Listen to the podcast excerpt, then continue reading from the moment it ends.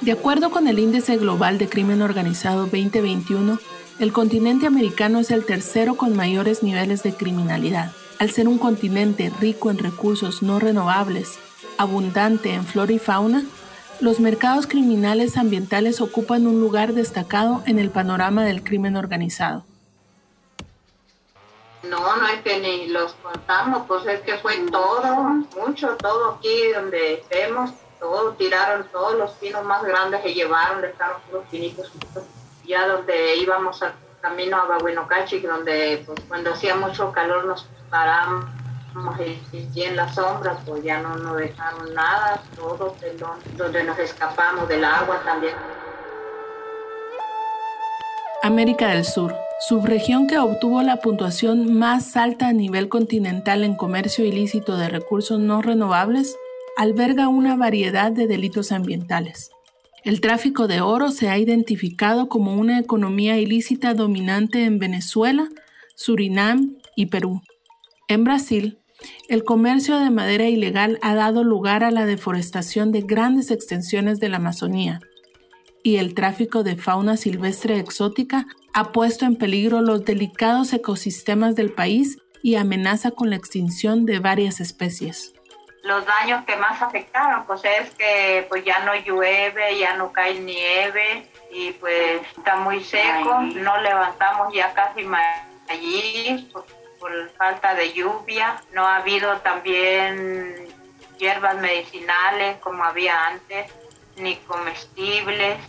Sin embargo, aunque la región muestra una alta presencia de actores y redes criminales, también alberga activistas, pueblos indígenas y comunidades locales que están al frente en la lucha contra la pérdida de biodiversidad y el deterioro climático, tratando de contrarrestar la influencia criminal.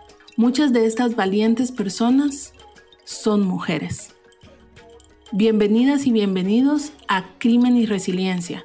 Soy Ana Castro y este es nuestro episodio Mujeres y Medio Ambiente, Defensa y Amenaza. Desde el 2014 tuve orden de allanamiento, orden de captura, fueron allenadas mis casas, he estado retenida en varios momentos por quererme callar, que no siga defendiendo los derechos de los campesinos. El impacto devastador de los crímenes medioambientales va de la mano con la vulnerabilidad y riesgo de quienes los enfrentan.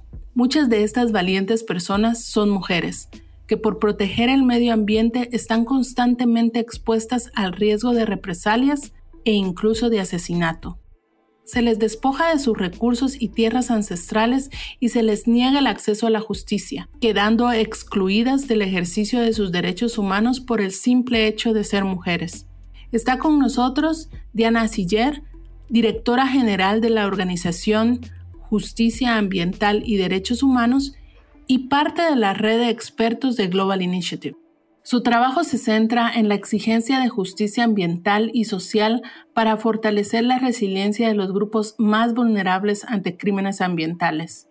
Bienvenida. Hola, ¿qué tal? Muchas gracias a GI por esta invitación y bueno, pues siempre encantada de participar en, en estos temas. La región latinoamericana, abundante en biodiversidad y recursos naturales, es también la más peligrosa y mortífera para las personas defensoras del medio ambiente. En toda la región, la devastación de los recursos, los territorios y las comunidades es evidente y parece imparable. Diana, en términos generales, ¿cuál es la situación en Latinoamérica? ¿Qué países o regiones son las más afectadas y qué crímenes medioambientales son los más comunes? Históricamente, Latinoamérica ha sido una de las fuentes principales de materia prima para el logro del desarrollo de los países europeos y para Estados Unidos. Esta permanente explotación de nuestros recursos naturales para sostener los estilos de vida y los patrones de consumo en otros países no es algo nuevo, como tampoco lo es que parte de dicha explotación sea ilegal. La tala ilegal de madera en el Amazonas, la extracción ilegal de oro en el Perú, y el comercio ilegal del petróleo en México, por mencionar algunos ejemplos, pueden rastrearse históricamente. La destrucción del medio ambiente siempre se ha asociado con grupos de crimen organizado, los cuales pueden llegar a encontrarse en cada eslabón de una cadena de valor, dado como sería el caso del sector maderero.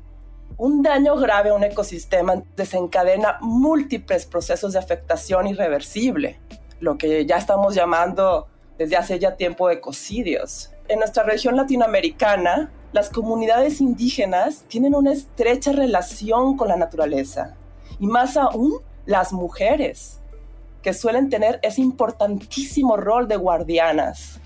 Si se les despoja de sus recursos y de sus territorios, se desintegra entonces su comunidad y se diluye su cultura.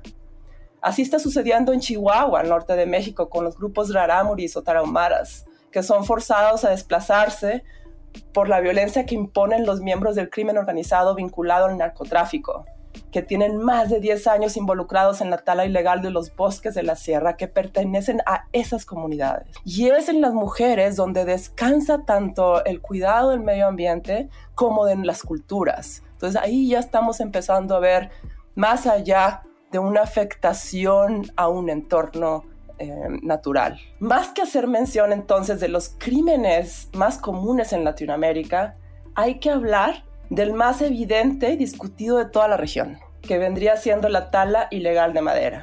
Y ahí yo haría tres diferenciaciones principales. Una, ligada a la tala ilegal de bosques vinculada a la industria o comercio de la madera.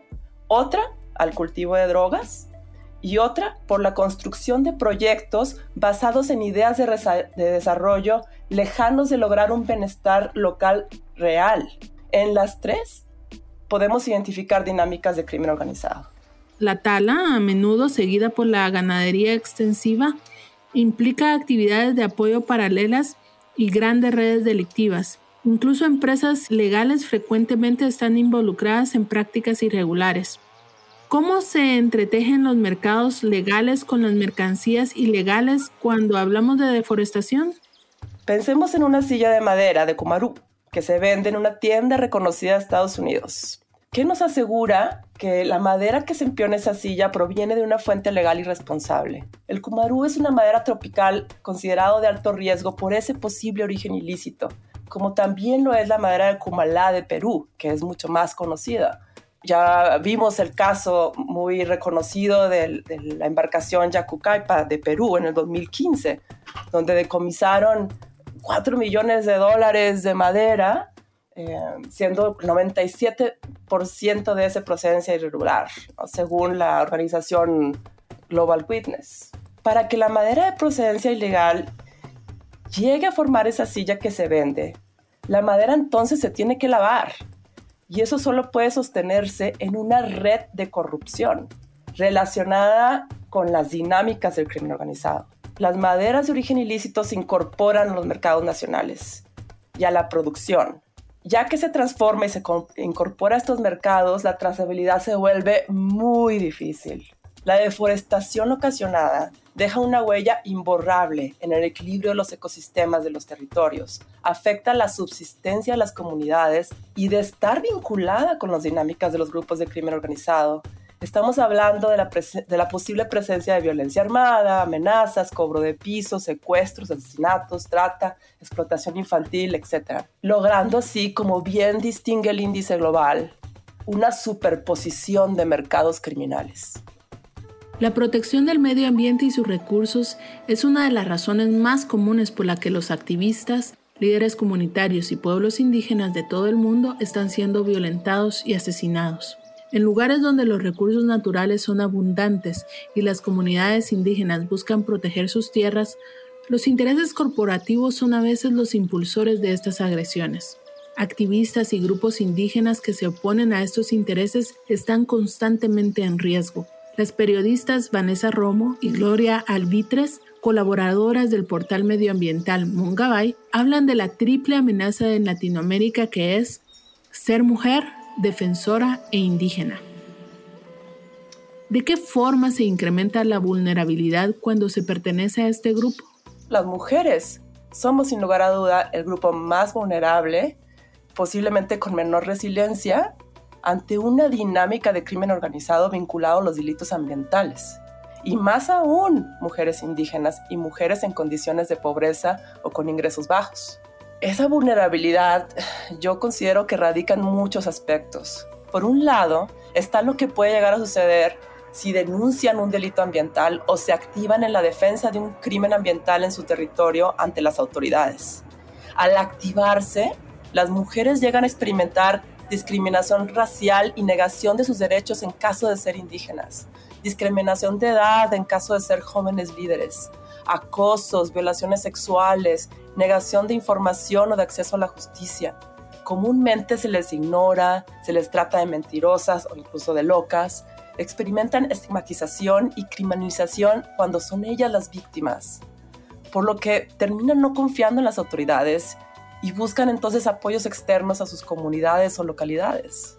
A eso sumémosle la violencia por parte de grupos de crimen organizado, empezando por las amenazas a ellas y a sus familias, el secuestro de sus hijos y sus hijas, la quema de sus casas, el robo, el despojo, las agresiones físicas. Ser mujer, defensora ambiental e indígena en Latinoamérica puede simplemente resultar en un secuestro y asesinato. ¿Cómo entonces ser resilientes ante esta posibilidad? El índice nos permite visibilizar escenarios que se acercan cada vez más a entender la complejidad detrás de los vínculos del crimen organizado con los daños ambientales, las afectaciones sociales y de estos dos ámbitos, el crimen organizado del daño ambiental, relacionados con el riesgo y la vulnerabilidad de las mujeres que simplemente crece exponencialmente en Latinoamérica. Gracias, Diana. Como reflexión final, ¿qué falta que hagan las autoridades y qué podemos hacer para disminuir la vulnerabilidad y fortalecer la resiliencia de las mujeres que trabajan en la defensa del ambiente? En términos de las autoridades, pues hay mucho que hacer ahí, porque evidentemente desde la ventanilla eh, hay un hay un riesgo para las mujeres y hay discriminación y hay maltrato, ¿no? A las defensoras ambientales.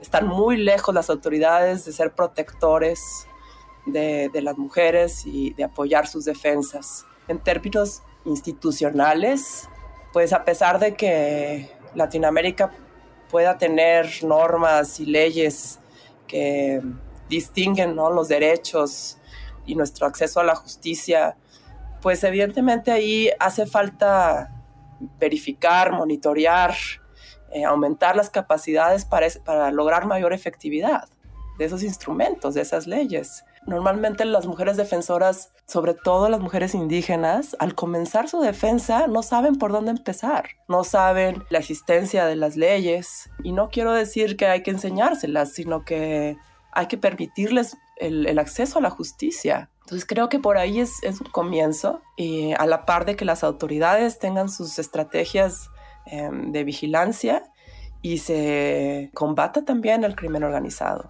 Cada vez hay más mujeres defensoras ambientales que son asesinadas o que son calladas. En esa violencia hay que trabajar y hay que tratar de apoyar en, la medida de las posibilidades de organizaciones de la sociedad civil locales, nacionales, regionales, internacionales, para la protección de la defensa de estas mujeres defensoras ambientales. Entonces ya estamos hablando de defender a las defensoras.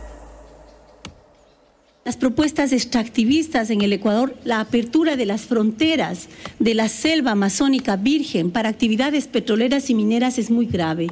Y esta situación ha hecho que a las mujeres en este momento se las haya eh, iniciado procesos sistemáticos y generalizados de persecución. Los delitos contra la flora y fauna están muy generalizados en Ecuador. De acuerdo con el índice global, se ha reportado tala de especies vedadas en el país, como caoba y cedro, particularmente alrededor de la selva amazónica.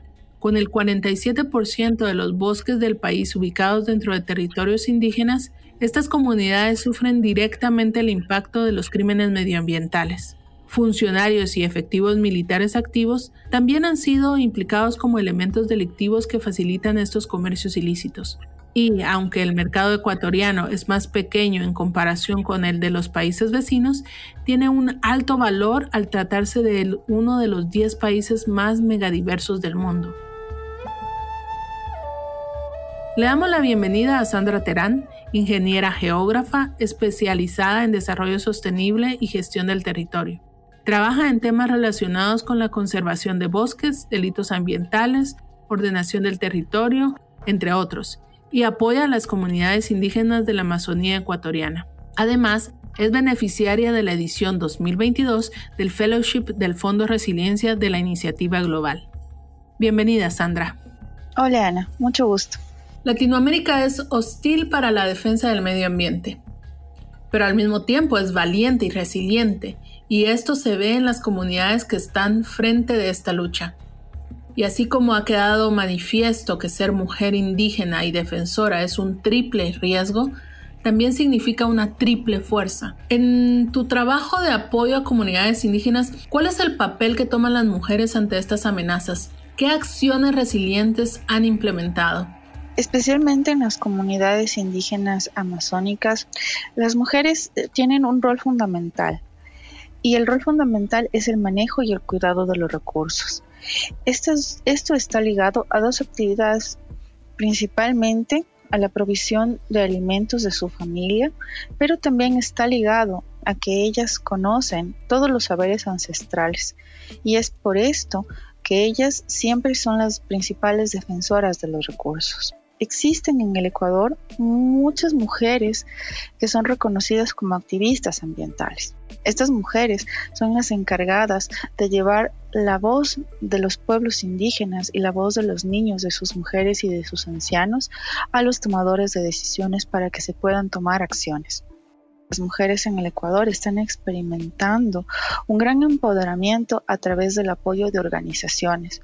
Lo que se busca es que las mujeres tengan más representación en los temas de las tomas de decisiones y puedan llegar a cargos políticos y administrativos dentro de sus propias comunidades.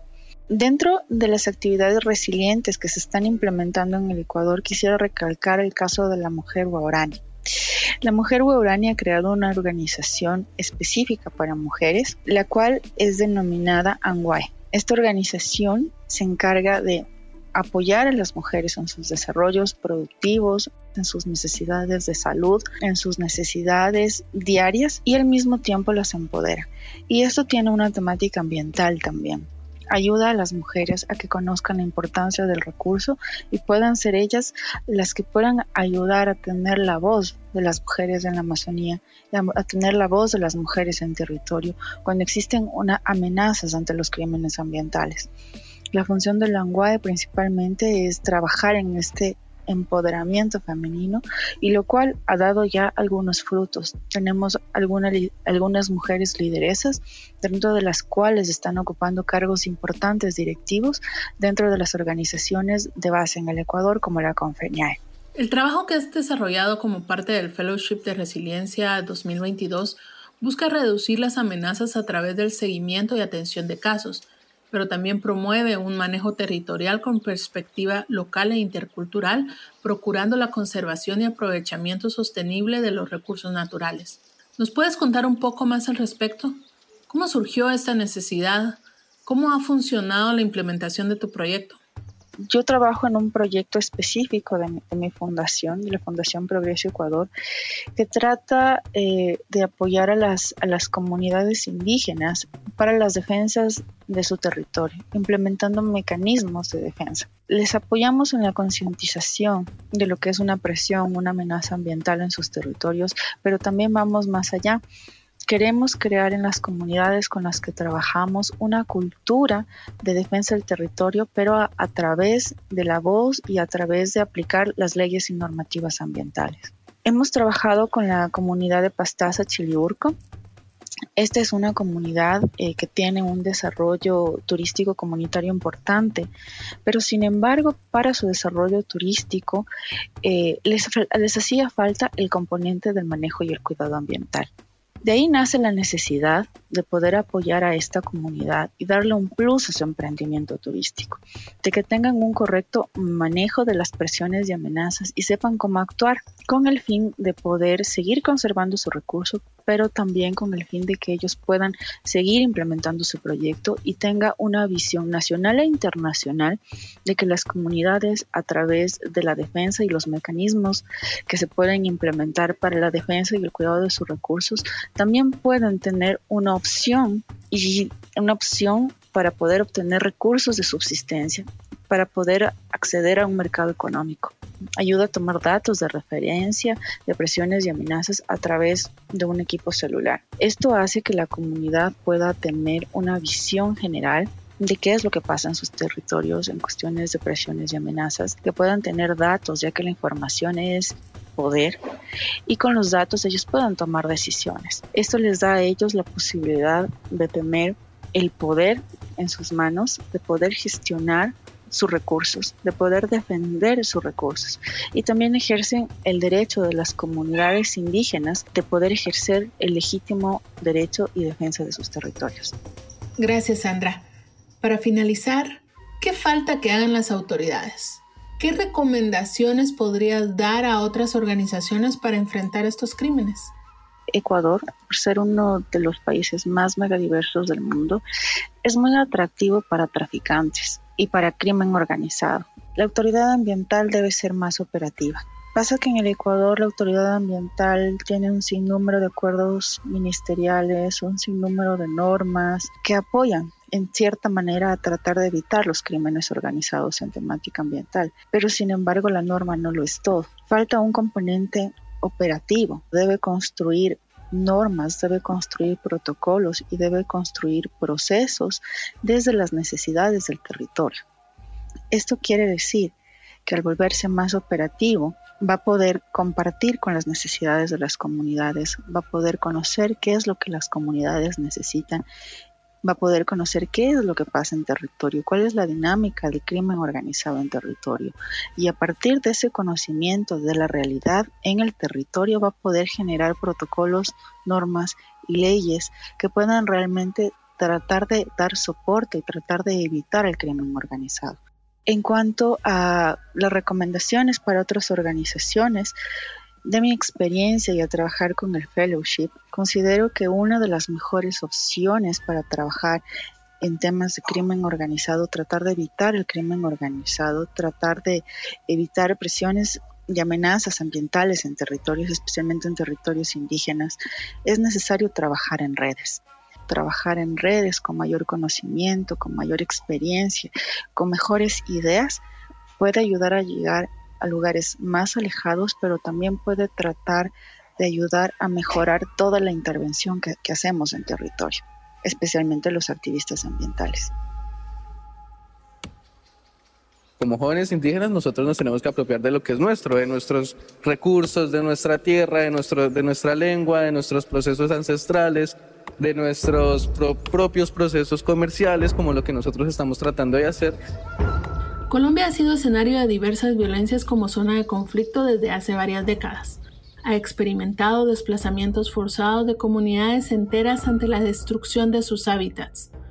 Por otra parte, los delitos contra la flora están cada vez más extendidos en el país y grupos criminales más sofisticados se han estado involucrando en prácticas ilegales dentro del mercado, como la extorsión. Mientras tanto, las mujeres han recuperado y aprovechado una flor casi extinta para hacer florecer de nueva cuenta su territorio y sus futuros en colectividad. Está con nosotros Marta Toledo, filósofa, educadora y líder ambientalista, directora del proyecto Liwi, que preserva y comercializa la flor de Inírida. Bienvenida, Marta. Bueno, muchísimas gracias por esta bienvenida calurosa ¿Cuál es el contexto social del territorio donde vive? ¿Hay amenazas enfocadas con los crímenes medioambientales? ¿Cómo las han enfrentado? Nosotros estamos ubicados en la parte más oriental de Colombia, es decir, nosotros estamos en la puntica que no es Leticia ni Amazonas, sino en la puntica que es frontera con Venezuela y Brasil. Estamos en la parte quizás más oriental de toda Colombia. Somos una selva de transición, unas sabanas extensísimas y hermosísimas con unos ecosistemas totalmente diferentes porque es la terminación del llano y el inicio de la selva. Desde ese punto de vista es importante entender y, para quienes nos escuchan que en Colombia hay una situación que no es como eh, muy conocida, o, pues además porque eh, no es tan fácil de comprender y es que que el, país y los demás países conocen el país andino el país de las tres cordilleras, el país de los maravillosos, eh, eh, el maravilloso clima, Medellín, Cali, pero esta Colombia, que somos eh, la Orinoquía y la Amazonía, somos más de la mitad del país y somos los más incomunicados, los más alejados y los más olvidados del Estado. Nosotros estamos en un sector desconocido por la misma Colombia.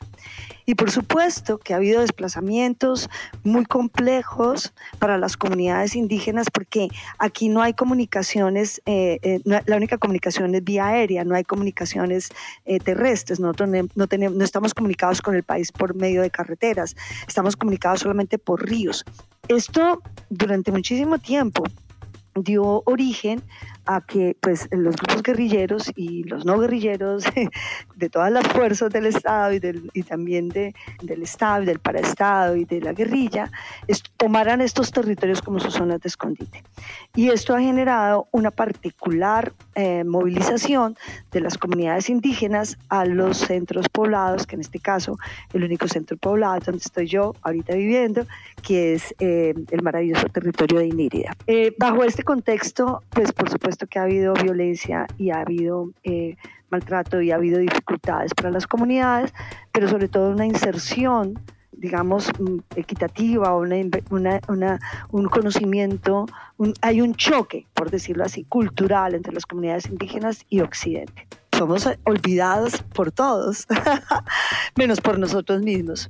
Em, entonces allí, eh, pues una de las grandes amenazas es precisamente eh, ese desconocimiento que hay de la selva de los productos de la selva. Eh, hay, una, hay un gran desconocimiento, hay una falta de investigación, ha habido unos procesos de olvido y de, y de maltrato también, hay, una, hay, hay gran deforestación, nuestro, no, no nuestro territorio cercano, cercano, pero una gran deforestación por, la, por el, el cultivo de la coca. Y esto ha hecho que pues, la biodiversidad empiece a sufrir. Y es ahí donde surge nuestro proyecto.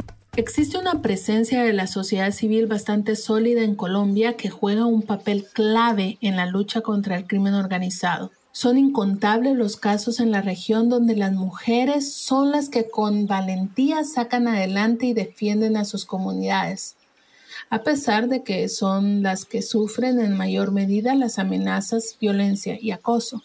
¿Cuál es el papel que han jugado las mujeres y cuál es su propia experiencia como mujer en la defensa del territorio en el Guainía? Bueno, mira, esa pregunta es muy interesante porque eh, vamos a, también a contextualizarnos en que el departamento del Guainía es 98% territorio indígena, o sea, resguardo, y el 77% de la población, que tampoco es que sea mucha, solo somos 44 mil personas en un terreno inmenso, eh, son indígenas. Yo estoy viviendo aquí desde el año de 1994, he pasado la mayor parte de mi vida acá, me casé con un líder indígena y mis hijos son indígenas.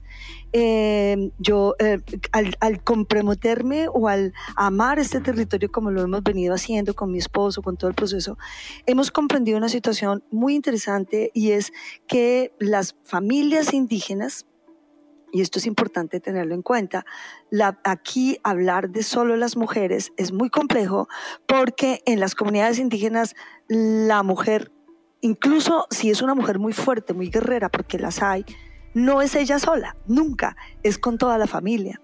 Entonces una de las cosas fundamentales era que las familias venían todas por desplazamiento, muchas veces por presencia de paramilitares, de guerrilla, o incluso por abandono del Estado, por enfermedades, porque no hay escuela, no hay salud, y se vienen para Inírida, pero estas familias vienen totalmente desprotegidas del conocimiento y de la interacción con Occidente, entonces Occidente tiende a tragárselas, y esa es, ahí nace nuestro proyecto. Nuestro proyecto nace desde el punto de, uno, reconocer la sabiduría de las mujeres del conocimiento del bosque, pero unido a la fortaleza de la familia. Aquí ha habido una gran eh, movilización de, desplazamiento por la masacre de Mapiripán o por la presencia de los grupos paramilitares o por la presencia de la minería ilegal, que es una cosa terrible acá en el departamento o es de las cosas más fuertes que hay en cuanto a amenazas ambientales. Y entonces llegan aquí y este territorio que no pues, eh, eh, es, resguardo, pero no son sus propios resguardos, encuentran pues son personas con una sabiduría indígena impresionante, pero sin territorio. Y ahí inicia nuestro trabajo. Nosotros nos unimos, inicialmente me uní yo con, éramos 15 mujeres, todas indígenas, y comenzamos a trabajar con procesos ambientales.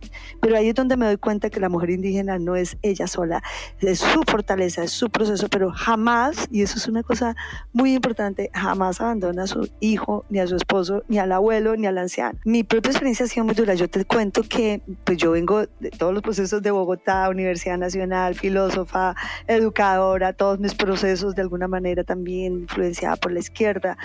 Y eh, lo que uno se encuentra son sociedades tremendamente machistas. Pero un machismo diferente. Yo, quiero, yo no quiero defender los machismos, pero hay un machismo y es algo así, y voy a plantearlo, y es la sobreprotección del hombre, o sea, la, la, la necesidad del hombre de proteger la familia, ¿cierto?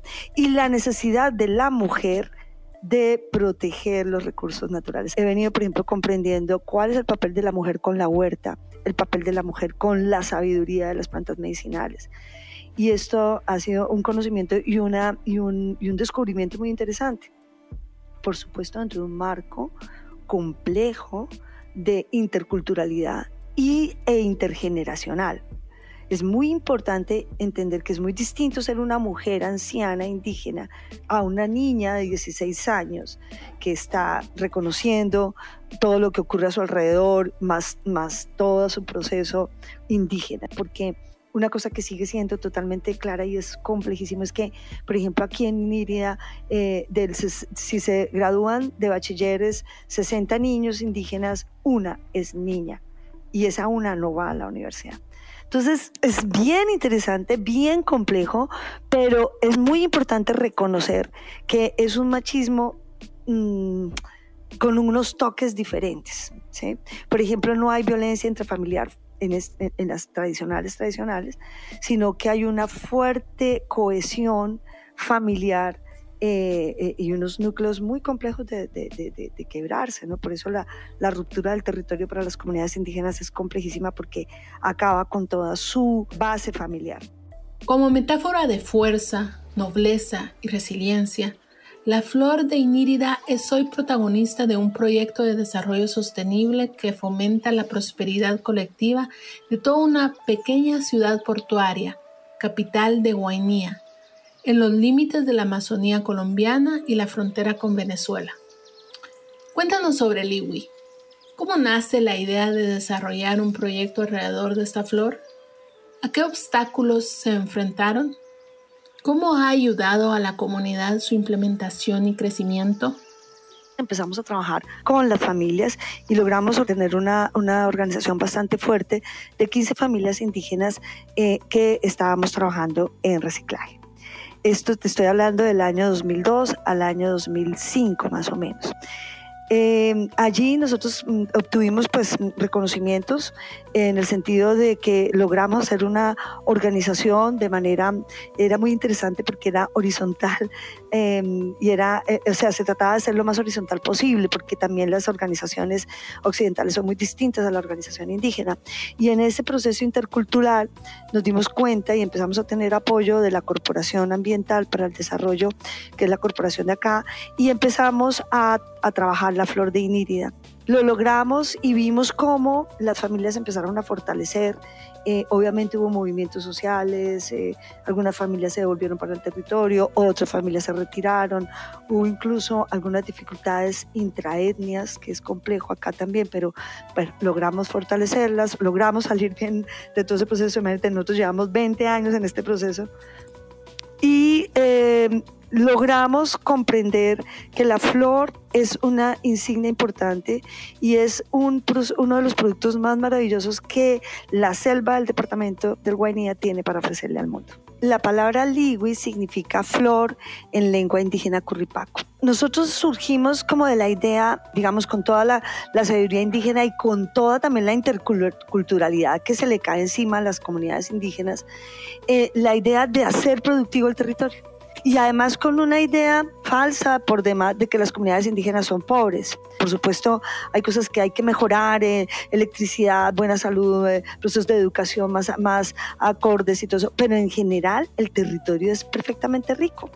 Nos dimos cuenta, o sea, lo que te decía, nosotros veníamos de un proyecto de reciclaje y nos damos cuenta con la flor que nosotros nos parábamos con un balde en el aeropuerto, se paraba una señora y, y vendía lo que nosotros vendíamos en dos meses de reciclaje lo vendíamos en un día en, el aeropuerto. Es decir, la flor es un producto exótico, lindo, que de por sí eh, atrae, ¿no? Es, el bello. Además, la flor tiene el símbolo de, eh, eh, de, amor eterno porque la flor es duradera, o sea, la flor se te seca y no muere. Entonces, hay una leyenda de la princesa Inírida en donde la princesa lo utiliza como símbolo de amor eterno. Entonces la flor tiene toda una magia y nos damos cuenta que es hermosísima, pero la flor tenía el problema de que estaba eh, había estado en veda y muchos investigadores, muchos biólogos, incluso el Instituto Sinchi, el Instituto Humboldt, que es el Instituto Colombiano para la Investigación Amazónica, había hecho investigaciones de cómo sembrar la flor y nadie sabía porque había muchos mitos alrededor de ella y, se habían hecho pruebas y, no se podía. Entonces, el, el, el quid es que llegó un biólogo que se llama Mateo Fernández. Duramos dos años en que la flor no daba, o sea, que crecía, crecía, pero no daba capullos.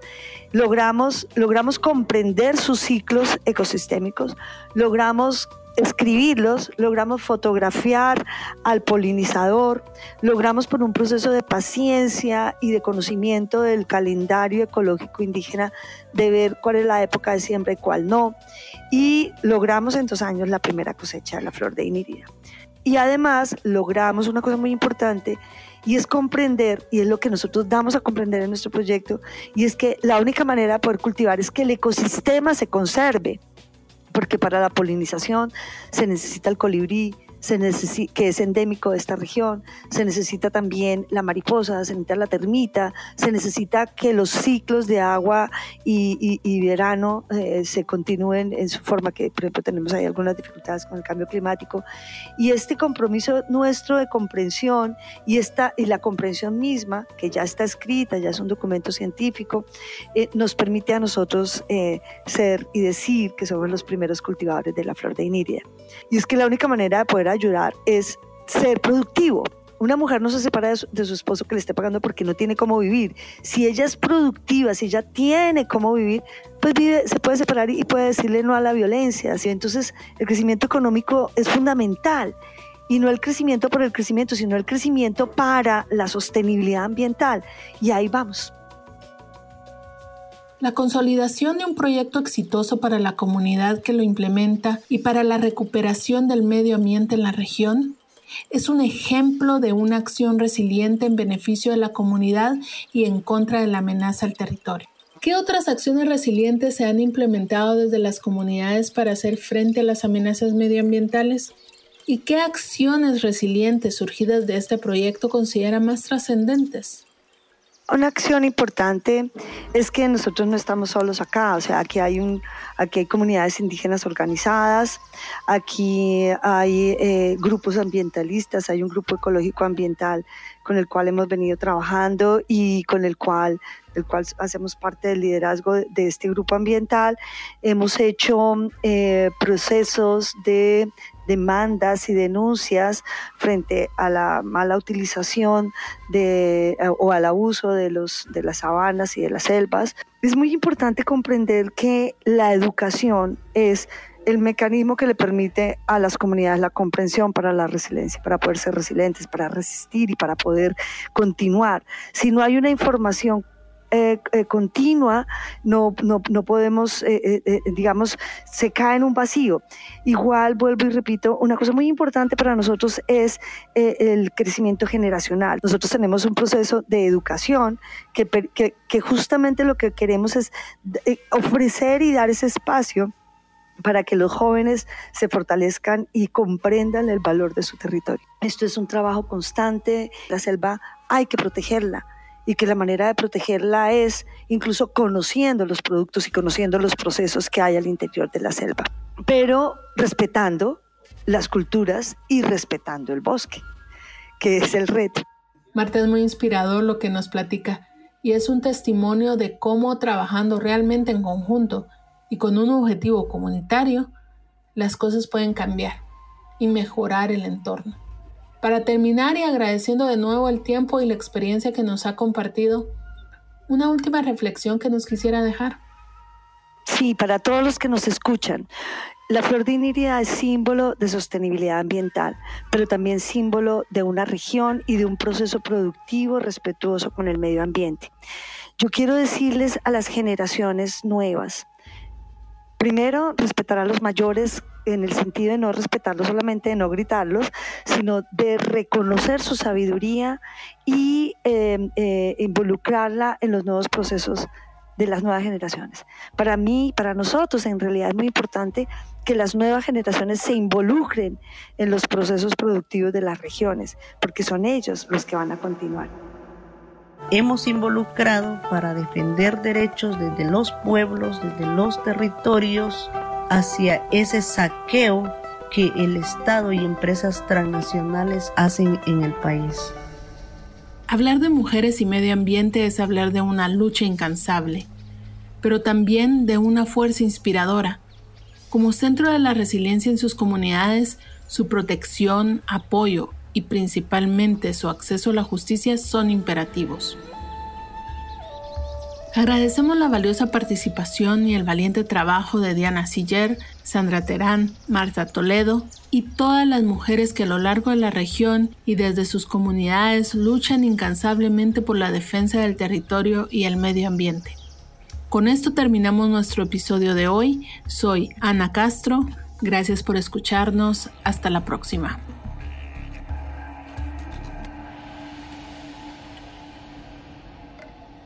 Visita www.globalinitiative.net. Ahí encontrarás más información y otros podcasts y contenidos sobre crimen organizado y las acciones resilientes para hacerle frente alrededor del mundo. Encuentra nuestro contacto en la descripción de este episodio. Agradecemos tu calificación, reseña y suscripción a este podcast. Compartirlo en tus redes nos ayuda a llegar a más personas y mejorar nuestros contenidos. Esto fue Crimen y Resiliencia, Mujeres y Medio Ambiente, Defensa y Amenaza. Porque la idea general es hacer productivo el territorio y es dar a conocer la selva productivamente y de manera sostenible y protegiendo el territorio, ¿no?